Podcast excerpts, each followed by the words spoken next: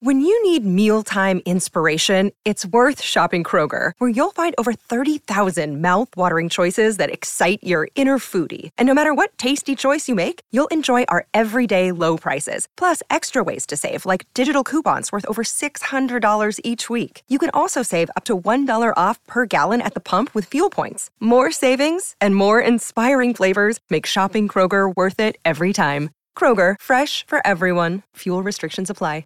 Another day is here, and you're ready for it. What to wear? Check. Breakfast, lunch, and dinner? Check. Planning for what's next and how to save for it?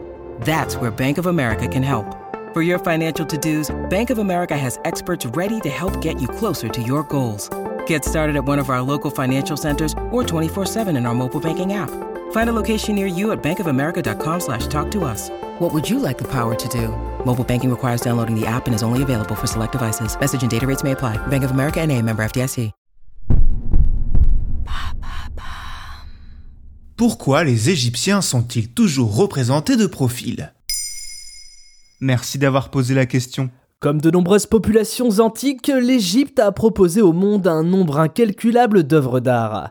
Ainsi, Romains, Grecs ou Égyptiens, pour ne citer que, ont enrichi l'humanité de nombreux prodiges d'architecture, de sculpture ou de dessin, avec à chaque fois le respect de normes bien définies. En peinture, par exemple, les artistes de ces époques lointaines dessinaient leurs modèles uniquement de profil ou en deux dimensions. Le principe de la perspective ou de la vue de face est apparu bien plus tard, à partir du XIVe siècle, avec Filippo Brunelleschi, qui a mêlé l'art au principe d'ingénierie. Si la norme était ainsi la vue de profil, les Égyptiens, plus encore que les autres peuples, avaient une raison bien à eux de l'appliquer. Pourquoi favorise-t-on le profil dans les dessins de la culture égyptienne? Si les Égyptiens utilisent dans leurs dessins la vue de profil, c'est avant tout parce que dans leur culture, la représentation du corps humain est totalement normée. Leur volonté est de proposer un visuel homogène avec des jambes séparées, en marche apparente et des hanches de profil, une poitrine distinguant nettement les deux bras et une tête de profil sur laquelle un seul œil, vu de face, est représenté. Cette manière de faire a un nom que l'égyptologie appelle aspective.